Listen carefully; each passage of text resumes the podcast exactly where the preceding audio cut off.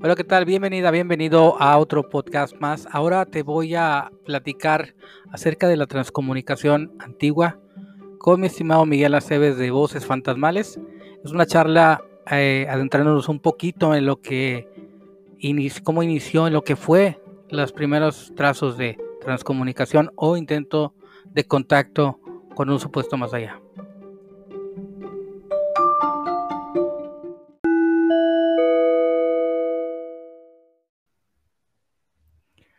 Ok, bienvenidas, bienvenidos a otro podcast más. Ahora me encuentro de nuevo con mi amigo Miguel Aceves de Voces Fantasmales, un excelente transcomunicador que está muy activo y vamos a hablar de un tema, este, a platicar, no, no, tan, no tan profundo, pero a platicar un poquito de la transcomunicación antigua. Miguel, muchas gracias, ¿cómo estás?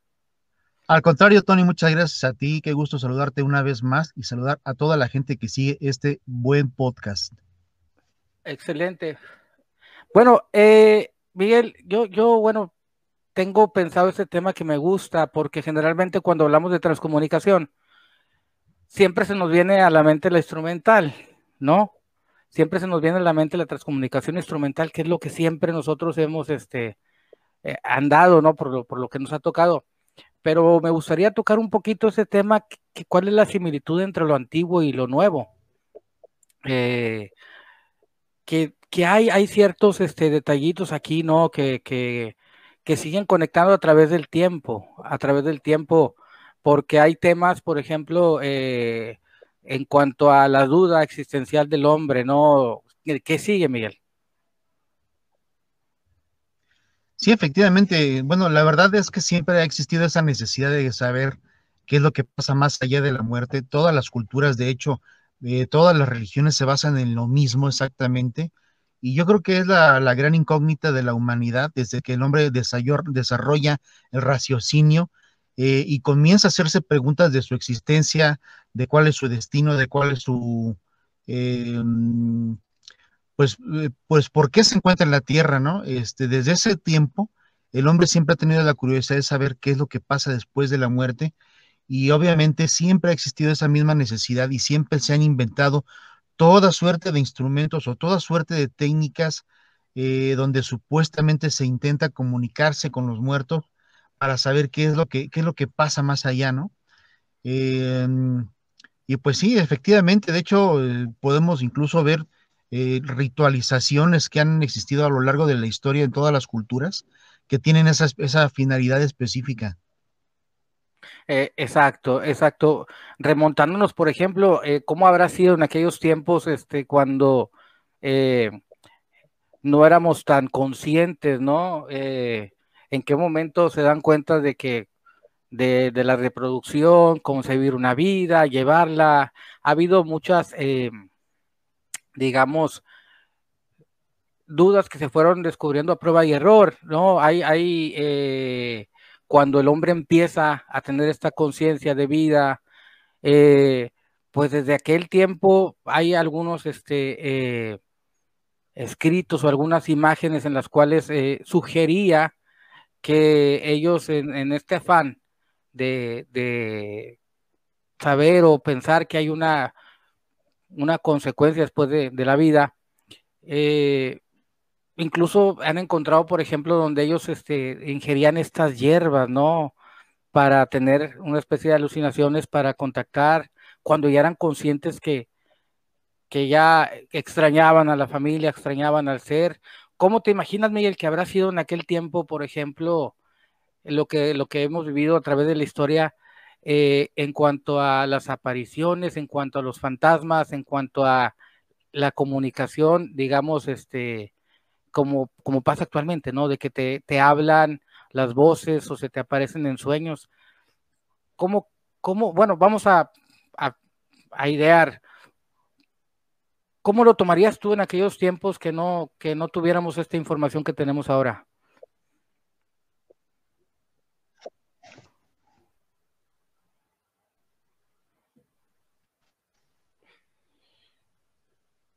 Miguel. Ay, bueno, tengo un poquito de problemas aquí con la conexión. ¿Me escuchas, Miguel?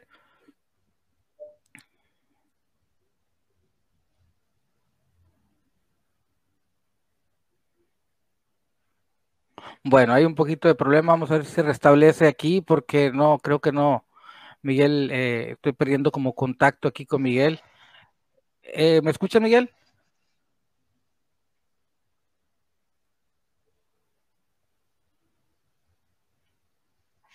Bueno, hay un poquito de problemas. A, lo que iba, eh, la pregunta para Miguel era que si iba, que cómo, cómo te imaginas que sería para esas personas que empezaron a, vivir esta transcomunicación en tiempos donde no había, digamos, eh, esta conciencia de la, de la, de, una vida después de la muerte. Bueno, evidentemente eh, en esos tiempos, obviamente el hombre desarrolla mucho el pensamiento mágico. Eh, yo creo que el hombre empezó a deducir o empezó a imaginar cómo sería esa forma de existencia después de la vida y a partir de ahí empiezan a desarrollar una serie de rituales que, bueno, están, la verdad, todos ellos basados en el pensamiento mágico. Recordemos que la conciencia o la definición de la conciencia es estar, eh, saber acerca de su propia existencia y saber cuáles son sus alcances dentro de la realidad. Entonces, eh, a partir de ahí, a partir de ese momento, pues hombre empieza a desarrollar muchas ideas y eh, una de estas ideas precisamente es pues encontrar qué es lo que sucede después de que la persona fallece y para poderlo lograr pues empiezan de alguna manera a inventar, a inventar rituales, a inventar deidades, a eh, imaginar, porque también se trata mucho de usar la imaginación, y partiendo de esa base, pues empiezan a, este, generar pues, una serie de situaciones que poco a poco se fueron, eh, por decirlo así, anclando dentro de la cultura y, se van incluso modificando con el paso del tiempo a llegar a, a, lo que todo el mundo conocemos como todo tipo de ritualización, ¿no? Siempre una manera de poderse comunicar con estas entidades utilizando diversos elementos que todos, vuelvo a repetir, parten del pensamiento mágico. Esa duda, ¿no? Eh, ese pensamiento mágico, como dices, o chamánico, ¿no? En el cual viene este proceso, no es hasta, quizás hasta Pitágoras, que, que, fue de aquellos grandes filósofos donde eh, empieza a tener esta, esta duda en cuanto a, que podía existir, ¿no? Creía como en una especie de, reencarnación, ¿no? Que, o transmigración de las almas. Y él, Pitágoras, es quien crea, eh, digamos, la primer mesa paranormal donde fue el primero que, que introdujo o sugirió la meditación, cuidar la alimentación para conectar, porque ya dentro de estas filosofías ya empezaban ellos a, de alguna manera a, ver o a, sentir y a cuestionarse, porque finalmente pues fueron este, filósofos grandísimos allá por eh, aproximadamente 400 años, creo, antes de, Cristo, fue cuando empiezan a, cuando empieza él, ¿no? Y luego le sigue Platón, pero Platón con otra especie de, con otra especie de, de corriente con otra especie de, pensamiento en cuanto a la metapsíquica, o sea, es decir, una conexión con algo superior, que obviamente estas, estas eh, creencias vienen desde, vienen desde eh, la India, pasan por Egipto eh, y llegan a, a, estos filósofos. entonces, pues ya desde aquel tiempo ya se viene sugiriendo, se viene de alguna manera cuestionando eh, la existencia ¿no? de, una, de una conexión o una vida o una transmutación y es cuando ya se, se, empieza a generar se empieza a generar esta, esta corriente de pensamiento pero ya de una manera filosófica eh, ya de una manera más este de una manera filosófica de una manera más inteligente más consciente eh, pasando por filosofía pura 100%. Entonces, digamos, desde ahí tenemos esta, esta eh, concepción a través de, obviamente, como dije en un principio, de Pitágoras y, unos añitos más tarde viene eh, Platón con esta onda metapsíquica que viene, por ejemplo, los, en, el tratado de parapsicología de, o tratado de metapsíquica, perdón, de René Sudré. De ahí vienen recogidos estos primeros este, cuestionamientos y contactos con una conexión eh, más, más avanzada. Bueno, tengo un poquito de problemas aquí con Miguel para, para eh, conectar. Eh, vamos a, esperar un poquito a Miguel que hay un poquito de problema con la conexión. Entonces, basado en esto, pues bueno, ellos empiezan a sugerir ejercicios, empiezan a darle filosofía a toda esta creencia en cuanto a la comunicación eh, a través, bueno, en el caso de Platón de Metapsíquica y el estudio eh, en cuanto a las siguientes reencarnaciones por parte de Pitágoras, que Pitágoras, digamos que tenía su grupo, su grupo, vamos a llamarlo paranormal, ¿no? Entonces aquí es donde empieza, donde empieza esta eh, escuela con un poquito más de ciencia, con un poquito más de filosofía, bueno, filosofía más que ciencia, que no eran ningunos, ningunos bobos, este, que no eran ningunos bobos, eran filósofos realmente, ¿no? En el caso de Pitágoras, pues las matemáticas, ¿no? El caso de, de, Platón y todo esto, ¿no? Entonces, de aquellos tiempos ya sugieren, ya sugiere esta, esta conexión. Ya tengo a Miguel de nuevo. Miguel, eh, ¿me escuchas?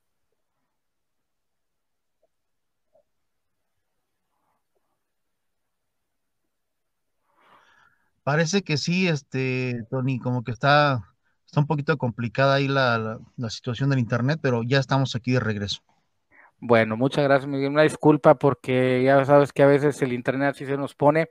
Y bueno, ya digamos que desde aquel tiempo de 400 años antes de Cristo ya se empieza a cuestionar y luego ya siguen estas, este, eh, sugerencias, ¿no? Y estas creencias, y luego ya se las religiones, ya se viene lo de Cristo, 400 años después de, estos filósofos, y a través de la historia, pues bueno, hemos vivido, y no fue hasta sino los 1800, ¿no? Cuando comienzan estas eh, comunicaciones, ¿no? Que digamos transcomunicaciones a través de, por ejemplo, las hermanas Fox, ¿recuerdas estas mujeres que hacían estas sesiones, Miguel?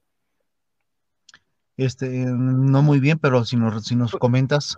Sí, son las de las que hacían este, los, ¿te acuerdas? Los toques. Las que. los famosos, este, eh, ¿cómo eran? Los racks, no, no, no recuerdo los raps, sí, los raps, exacto. Los raps. Sí. Sí. efectivamente, que intentaban comunicarse a través de golpes, ¿no? O sea, se supone que hacían la comunicación con entidades a través de golpes, los famosos raps. E, ellas, bueno, llegan, ellas digamos que se les considera las, las como las iniciadoras o las eh, impulsoras del, espiritismo moderno a través de esta, digamos, primera comunicación ya de una manera directa, ¿no? Lo que ahorita nosotros tenemos a través de la psicofonía, digamos que ellas con estas mesas, con esta mesa, pues este, hacían golpes. Eh, y pasó un detalle muy interesante con ellas. Eh, ellas eh, empiezan, en, eso sucedió en Hydersville, Nueva York, donde ellas, este, pues, en esta casa se escuchaban los de siempre, Miguel, ruidos, golpes, ellas tenían visiones, siempre sostuvieron que en esa casa había una persona que se comunicaba con ellas y les decía dónde estaban sus restos humanos en esa casa, ¿no? pero ellas fueron cobrando mucha fama. Fíjate, digamos que también fueron los primeros fraudes, porque ellas cobran mucha fama eh, en el sentido de que, de que la gente adinerada iba a las sesiones y les cobraban una lana, les cobraban un buen dinero, entonces para contactar a los muertos. Eh, pero ellas, eh, digamos que fueron las primeras fraudes comprobadas que, que de alguna manera fueron descubiertas también. Ya cuando las cambian de sede o que las cambian de lugar, ya no se producían los ruidos, ya no pasaba nada y pues estaban acostumbradas, ¿no? Fíjate, Miguel, cómo nos remontamos a finales de 1800 con los fraudes, ¿no?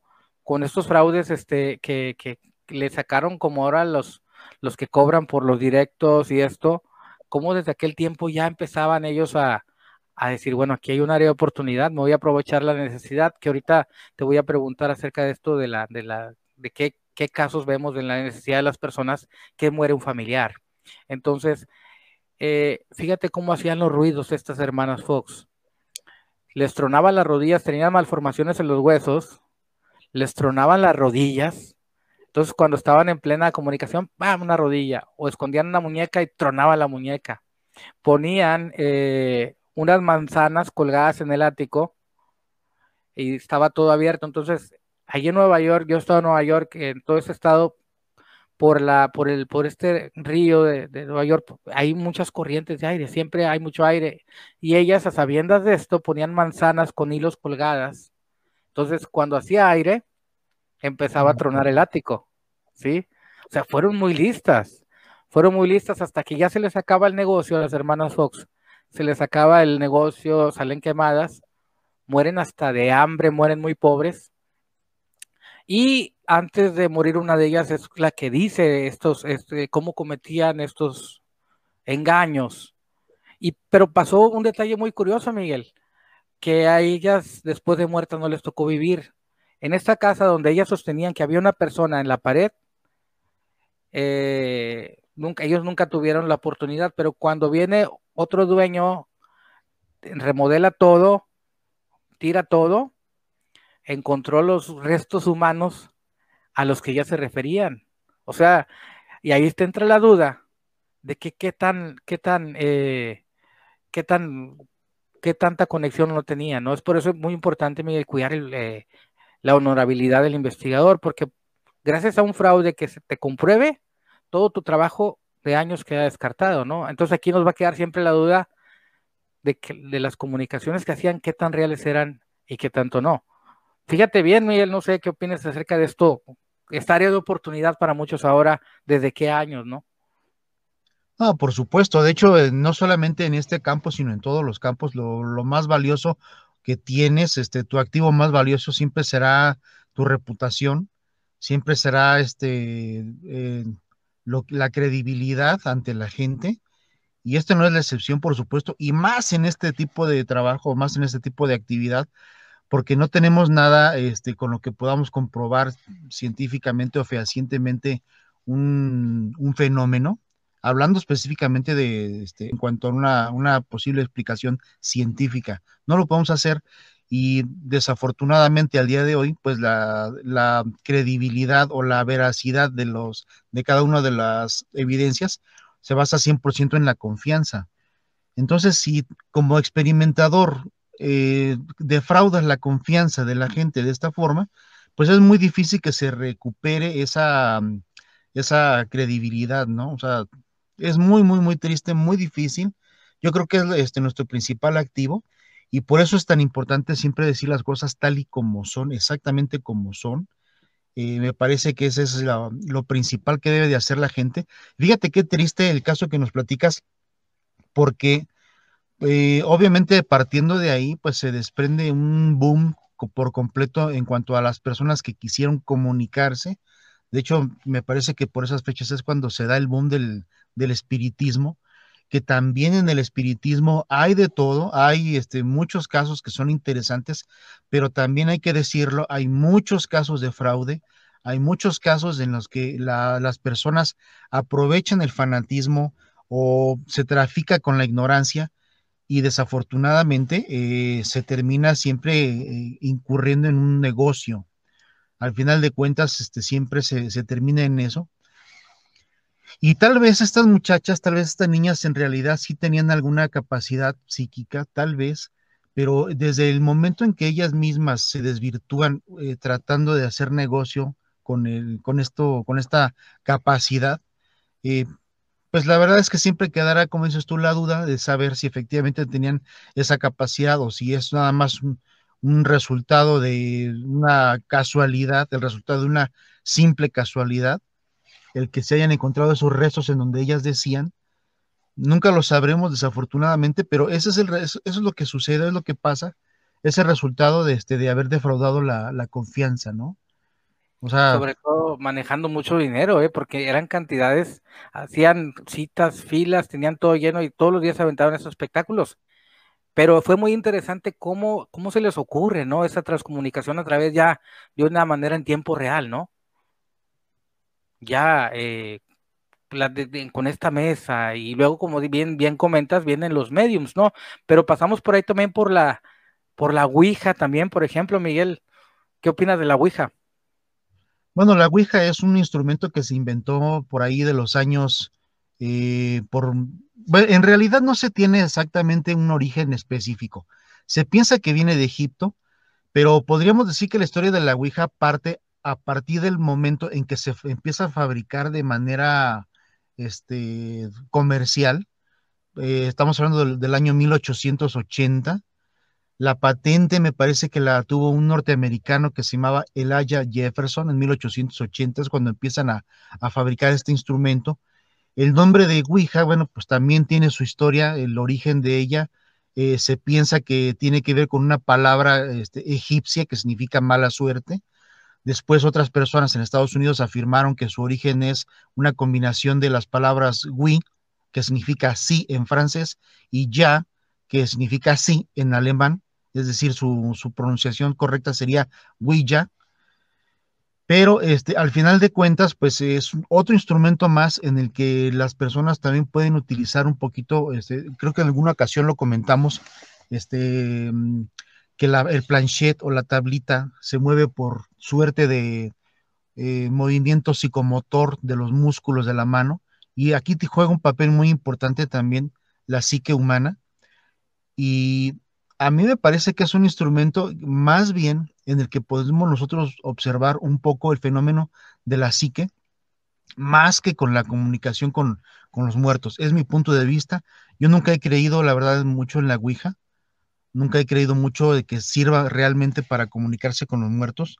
Me parece que es el resultado de, un manejo eh, irresponsable, incluso eh, sin quererlo así, de, nuestra, de nuestro subconsciente. Y que bueno, pues como un experimento, pues está muy interesante, ¿no? Pero al final de cuentas siempre fue considerado, desde que se empezó a fabricar, desde que se empezó a fabricar, eh, fue considerado como un juguete entonces, obviamente, pues ya en nuestros tiempos se le ha dado la connotación de, instrumento para comunicarse con los muertos, pero solamente quien lo ha experimentado, pues podrá decirnos a lo mejor, y quien tenga realmente alguna evidencia que se pueda comprobar, algo comprobable, podrá decirnos si realmente se trata de algo que sirva para comunicarnos con los muertos. ¿Qué opinas? Sí, hay unos experimentos que se hicieron por ahí de finales de los noventas en Japón, precisamente, ya ves que los japoneses todo se saca, ¿no?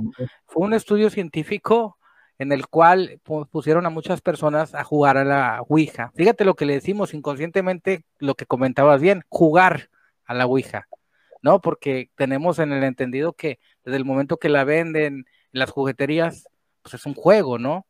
Entonces, fíjate, eh, cómo, ya sugería jugar a la Ouija.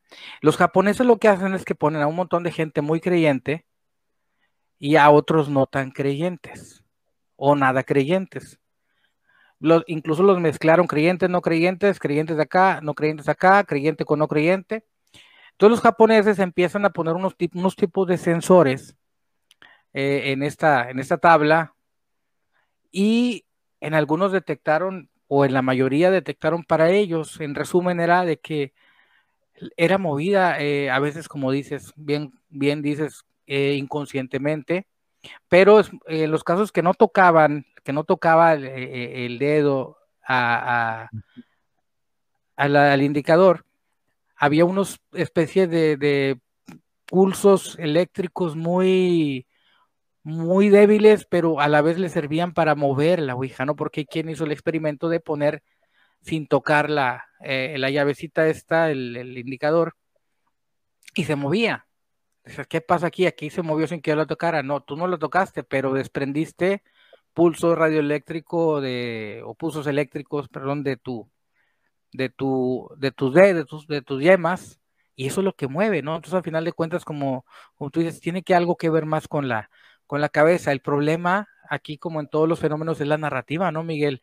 La narrativa en cuanto a qué, qué narrativa le damos a, a, los fenómenos, ¿no? Porque esto sugería desde aquel tiempo eh, comunicación con los muertos, ¿no? Entonces, digamos que fue un auge, como bien comentas, donde salieron un montón de, de, experimentos, ¿no? Y por ahí de 1910, después de la Ouija, sale una tabla también este, que se llamaba el comunicador telepático espiritual, que es lo mismo que la Ouija, pero en lugar de, tener así en, círculos, tenía en horizontal, de lado a lado, tenía todo el, el, el abecedario y creo que los números por ahí también los tenía y se movía, se desplazaba esta, eh, el indicador se desplazaba hacia izquierda y derecha. Podías jugarlo con una mano o con dos, ¿no? Entonces, hacía la misma función de la Ouija, pero esta fue creada en, en Inglaterra, ¿no? También muy interesante porque venía el auge, como bien comentas, de la Ouija, pero eh, eh, la venden todavía, fíjate, todavía la venden. Si tú quieres una tabla de estas, que no es la Ouija, es el comunicador telepático, te cuesta alrededor de 3.800 pesos mexicanos, unos, ¿qué serán? Dólares, de 1.700 dólares, 1.800. perdón, perdón, 180 dólares, ando muy lejos, sí. Sí, sí, sí, sí, sí. Pero sí, yo, yo siento más, más bien que tiene que ver tu estado mental, ¿no? ¿Cuántas veces la gente que, que la sale practicando no le ves este, una seriedad o una eh, no es que no es que diga que están desquiciados, no, pero los ves así como muy creyentes, ¿no? Como muy clavados en, en, que se están comunicando realmente con un muerto. Fíjate que me hiciste recordar, este Tony, me hiciste recordar que eh, una de las personas que ha tenido la mayor cantidad de patentes en la historia de la humanidad, el señor Thomas Alva Edison, este, en los años 1902, por ahí, 1900, eh, a principios de los 1900. Eh, hizo dos patentes precisamente eh, de, este tipo, ¿no? De instrumentos supuestamente para comunicarse con los muertos. Y uno de ellos era la Ouija electrónica. Él tuvo una patente de una Ouija electrónica y incluso este, me parece que se llegó a comercializar. También inventó otro aparato que le llamaba el Spirit Phone. No recuerdo exactamente los años, no quiero este, decir alguna barbaridad, pero este, tal vez fue en los años 40, yo creo que fue por los años 1940 por ahí, donde este señor patentó este, este instrumento, ¿no?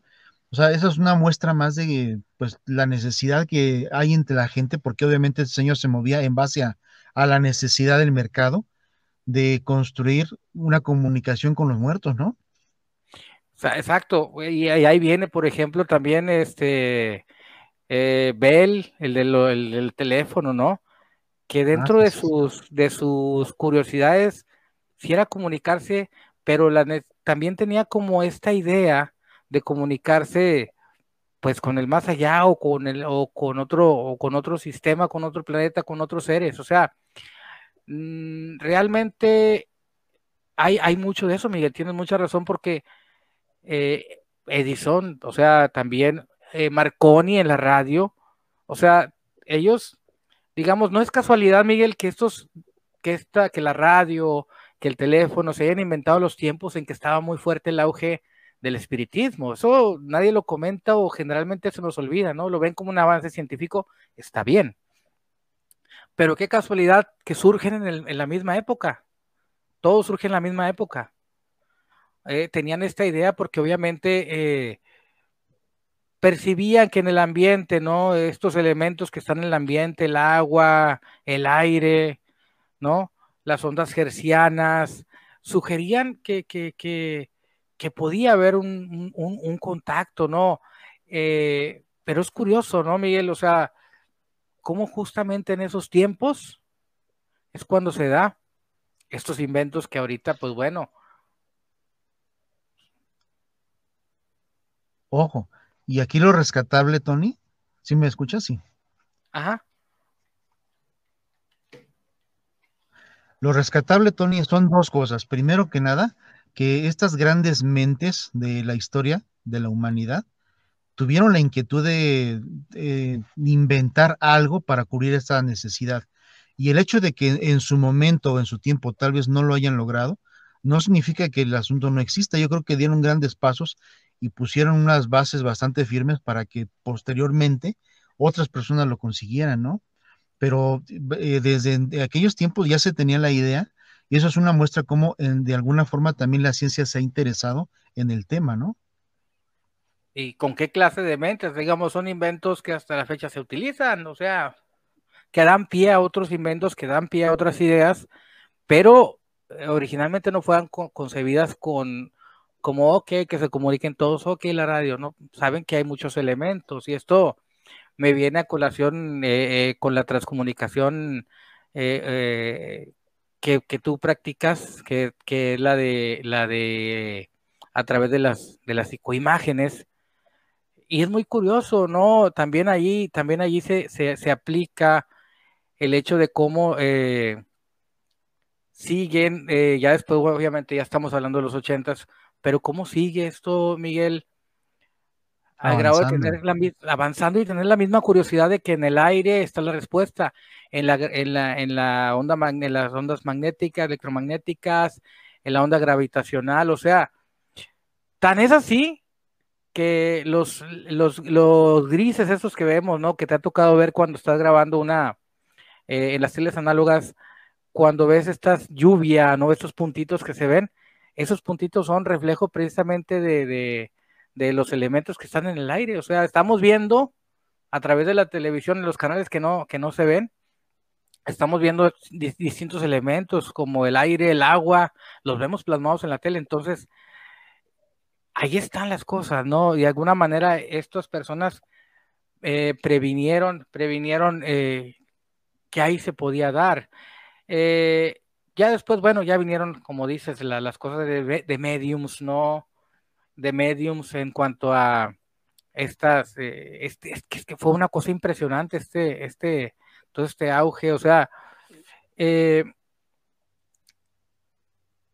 tanto es así que, la SPR de Londres nace también por ahí a finales de 1800 y ellos también, fíjate cómo, cómo, cómo, cómo se ha, sido muy maltratado el fenómeno, porque desde aquellos finales de, de, de esta, de estos, de este siglo, nace la SPR, pero con, con, gente de ciencia, con premios, premios Nobel ahí en, en sus filas, ¿no? O sea, cómo realmente sí hubo un intento muy fuerte porque no se conocía ya a un grado consciente cómo fue a tal grado la importancia que se crea la SPR, que existe todavía, pero ya dándole una seriedad científica con premios de verdad Nobel y que hicieron tratados que hasta la fecha no, no los puede refutar. O sea, los ves y dices tú, ay, canijo, ¿no? Hablan en el Tratado de Sudre, hablan, por ejemplo, de, de, de nuestro, ¿por qué no de Laura y de todas estas cosas. Yo creo que han sido los mejores tiempos que hasta la fecha nos han esclarecido muchas cosas, Miguel.